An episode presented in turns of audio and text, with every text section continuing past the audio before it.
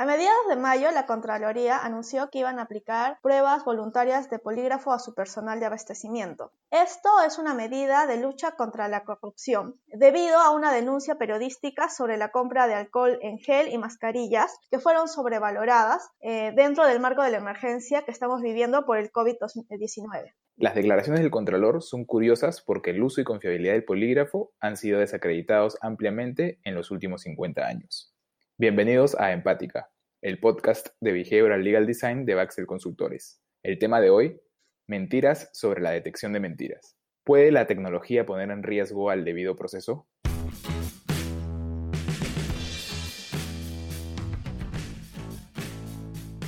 Hola a todos, les saluda Mario Drago, socio de Baxter Consultores, y como siempre estoy junto con Alejandra Infantes, nuestra behavioral legal designer. Hoy queremos conversar sobre el uso de tecnología para la detección de mentiras y el riesgo que ello puede traer para el derecho de defensa y el debido proceso. Hola Ale. Hola Mario, ¿qué tal?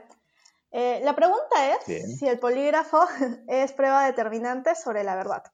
Ah, estaba preparando este capítulo y leí un artículo de la Asociación de Psicólogos Americanos, el APA, que afirma que en verdad existe poca evidencia sobre eh, si los polígrafos determinan si alguien está mintiendo o no.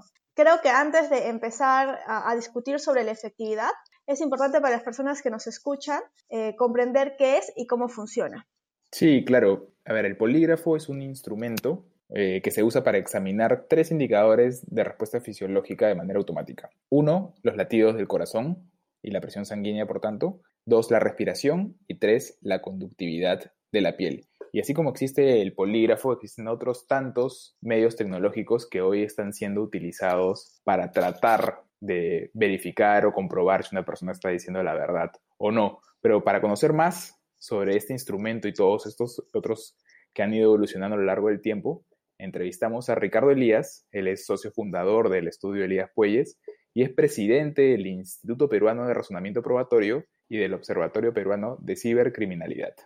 La semana pasada, Ricardo, el contralor Nelson Schack anunció que van a aplicar pruebas de polígrafo voluntarias a su personal de abastecimiento y él en en estricto lo que dijo fue esto. Eh, iniciaremos de manera voluntaria, como establece la normatividad vigente, la realización de pruebas poligráficas con el propósito de asegurar idoneidad y solvencia del personal del área de abastecimiento relacionados a los procesos de contratación. Lo que yo quisiera preguntarte a ti es si realmente el polígrafo, sea que se aplique de manera voluntaria o sea que no, puede asegurar esa idoneidad y solvencia del personal como menciona el Contralor.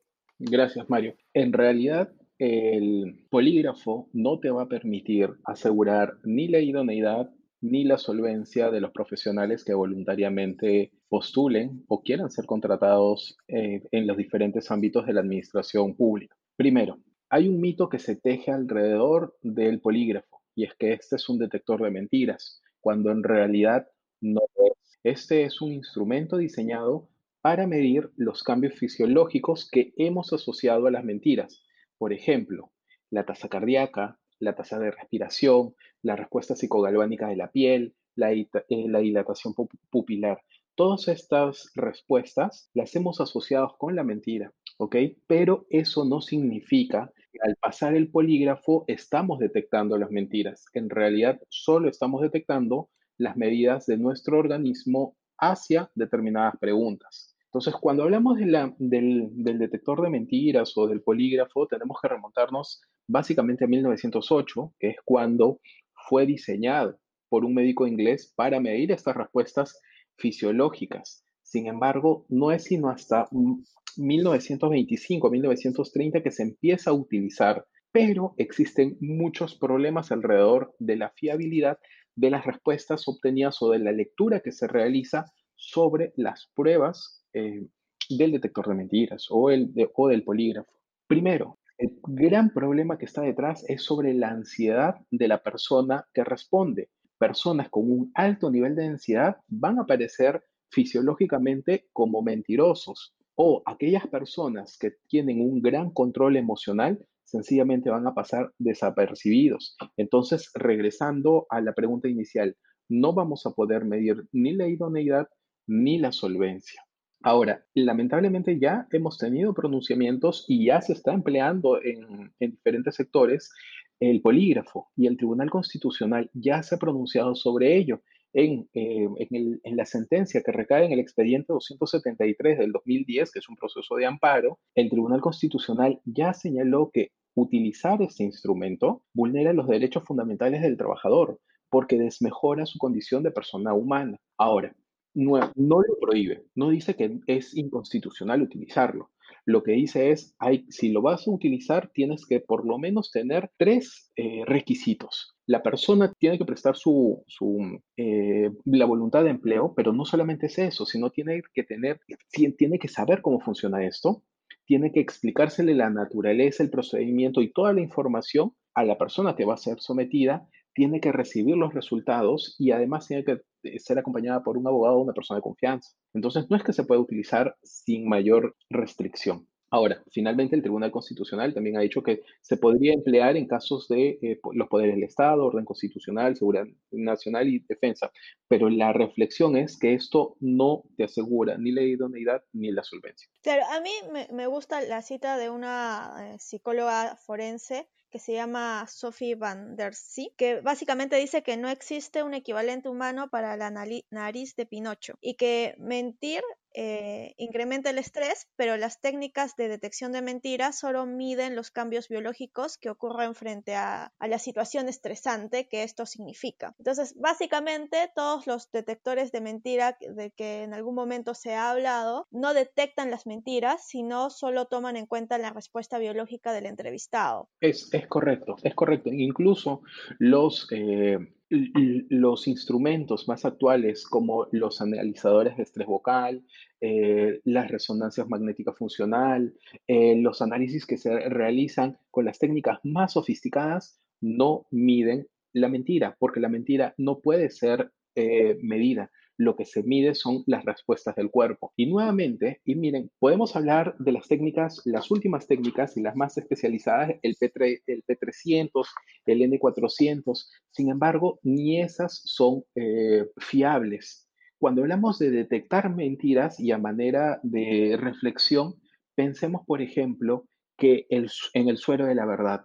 Si bien el suero de la verdad fue eh, diseñado como tal en 1918 por House. Antes de él, siglos antes, desde que existían bebidas alcohólicas, ya se trataba de que el imputado o el investigado ingiriera esas bebidas para que dijera la verdad. La hipnosis también. Entonces, no somos capaces al día de hoy, ni próximamente, ni con los instrumentos de inteligencia artificial que se diseñen para medir la, cuando una persona está mintiendo o cuando está diciendo la verdad. Entonces, si bien existe un debate sobre los, potenciales relacionados con, con, eventos, con el P300, en realidad al día de hoy no lo podemos utilizar y no podemos confiar en su fiabilidad. Es más, incluso no es la primera vez en la cual se utilizan o se intentan institucionalizar la práctica de estos instrumentos.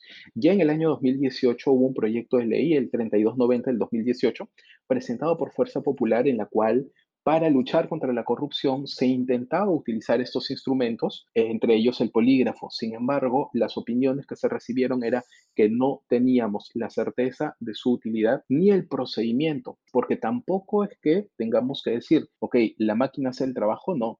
En realidad, quien procesa la información es un ser humano y ese ser humano puede equivocarse si es que no tiene la formación correcta, si es que no ha utilizado las técnicas adecuadas, si es que no ha interpretado de manera correcta el resultado obtenido. Entonces, todo este cúmulo de, este cúmulo de, problemas hacen que en realidad no podamos utilizarlo. Lo que acabas de decir hace un, momento me parece súper importante. O sea, existen estas pruebas, pero al final la máquina no hace todo el trabajo, sino son las personas que tienen que estar entrenadas, debidamente entrenadas, que son los que finalmente van a hacer la interpretación de los resultados que da la máquina. Sí, correcto. Ahora, cuando hablamos sobre la detección de las mentiras, lamentablemente se dice mucho sobre ello, pero es necesario ver qué es lo que dicen los estudios que se han realizado al respecto. Primer punto, si lo que yo digo no coincide con lo que pasó o con lo que he vivido, no significa que estoy mintiendo, solamente que no, no hay un correlato entre lo vivido y lo expuesto. Ahora, eso puede explicarse a tres problemas y básicamente o a una mentira deliberada, a un error no intencional. Y dentro de un error no intencional, es decir, yo no soy consciente del error, es porque quizás al momento de percibir el suceso hubo algo que, eh, que afectó mi capacidad de percibir el hecho. O de repente el paso del tiempo ha hecho que tenga problemas de memoria. O quizás al momento de declarar puede existir factores externos que han hecho que mi respuesta no calce. Entonces, es muy poco, en realidad no podemos afirmar que eh, podemos detectar mentiras. Incluso yo les diría, eh, Bondi de Paulo hicieron un, estudio sobre 3.864 emisores y detectaron que solamente eran capaces de detectar cuando una persona mentía en el 53.37%, que es casi como lanzar una moneda al aire. El problema que tenemos es que existe una creencia de que los expertos jueces, fiscales, contralores, procuradores, policías, son detectores de mentiras, cuando en realidad esto no es así. Es más, hay una, eh, lo que se conoce como sesgo de, de mendacidad, más bien que es lo opuesto. Un agente policial, un agente fiscal, un señor juez, alguien que está realizando una investigación, lejos de creer a la persona que tiene delante, tiene lo que se conoce como este sesgo de mendacidad, es decir, consideran que la persona está mintiendo en algo, está haciendo una coartada. Y esto no es algo que eh, lo hagan a propósito, sino es que en realidad esto es por la formación profesional y por los, eh, los problemas que se presentan como seres humanos. Entonces, sobre la mentira hay que tener mucho cuidado y al día de hoy no existe un instrumento que nos permita medir cuando una persona está diciendo la verdad. Ah, yo, me quedo con dos ideas importantes de lo que acabas, dos reflexiones importantes de lo que acabas de decir. Uno es que cuando se utilizan estos instrumentos como el polígrafo, los eye, los eye trackers, los instrumentos de resonancia magnética, existe el riesgo de que consideremos erróneamente que tenemos una prueba objetiva de que alguien ha mentido, simplemente porque hemos utilizado un instrumento mecánico. ¿no? que, nos, que para el parecer nos otorga una falsa seguridad sobre lo que lo que está sucediendo es un resultado certero porque no hay nadie lo está juzgando realmente. Y eso es muy peligroso porque te genera muchos falsos positivos o falsos negativos también. Y lo segundo, que me parece aún más preocupante por lo que acabas de decir, es considerar que tenemos la capacidad de determinar si una persona nos está mintiendo o no, si es que somos, por ejemplo, jueces o fiscales o policías. Y esto es muy importante porque ahora que se viene una oportunidad para las audiencias virtuales, uno seguramente va, más de uno seguramente va a salir a decir que viendo la cámara puede ver si el testigo como le ve la cara de cerca, puede ver si el testigo está mintiendo o no con mayor facilidad, porque ve sus expresiones faciales. En realidad, creo que los jueces y los demás operadores deberían estar muy conscientes de que la forma en cómo ven a los testigos, o cómo ven a los acusados, o cómo ven a cualquier persona que esté hablando, eh, podría estar sesgada por sus propios por, su propia experiencia previa. Por su propia experiencia previa, o simplemente porque te cayó mal cómo habla la persona. O sea, hay muchas cosas que pueden influenciar en la forma en cómo percibe su, su verdad, ¿no? Correcto. Y, el, y un problema adicional, y es que si empezamos a utilizar instrumentos como el polígrafo, como hipnosis, como el P300 y demás, vamos a incurrir en lo que se conoce como el sesgo del experto. O sea, básicamente el juez va a pensar, ah, como el polígrafo dijo que había mentido cuando dijo esto u otro, ya perfecto, entonces ha mentido porque ha dicho eso u otro. Entonces el juez, el policía, el procurador, la persona que va a contratar o no va a contratar a determinado funcionario, va a renunciar a hacer un juicio de valor tan solo por la respuesta de que alguien, entre comillas, experto, le dice sobre tal o cual persona.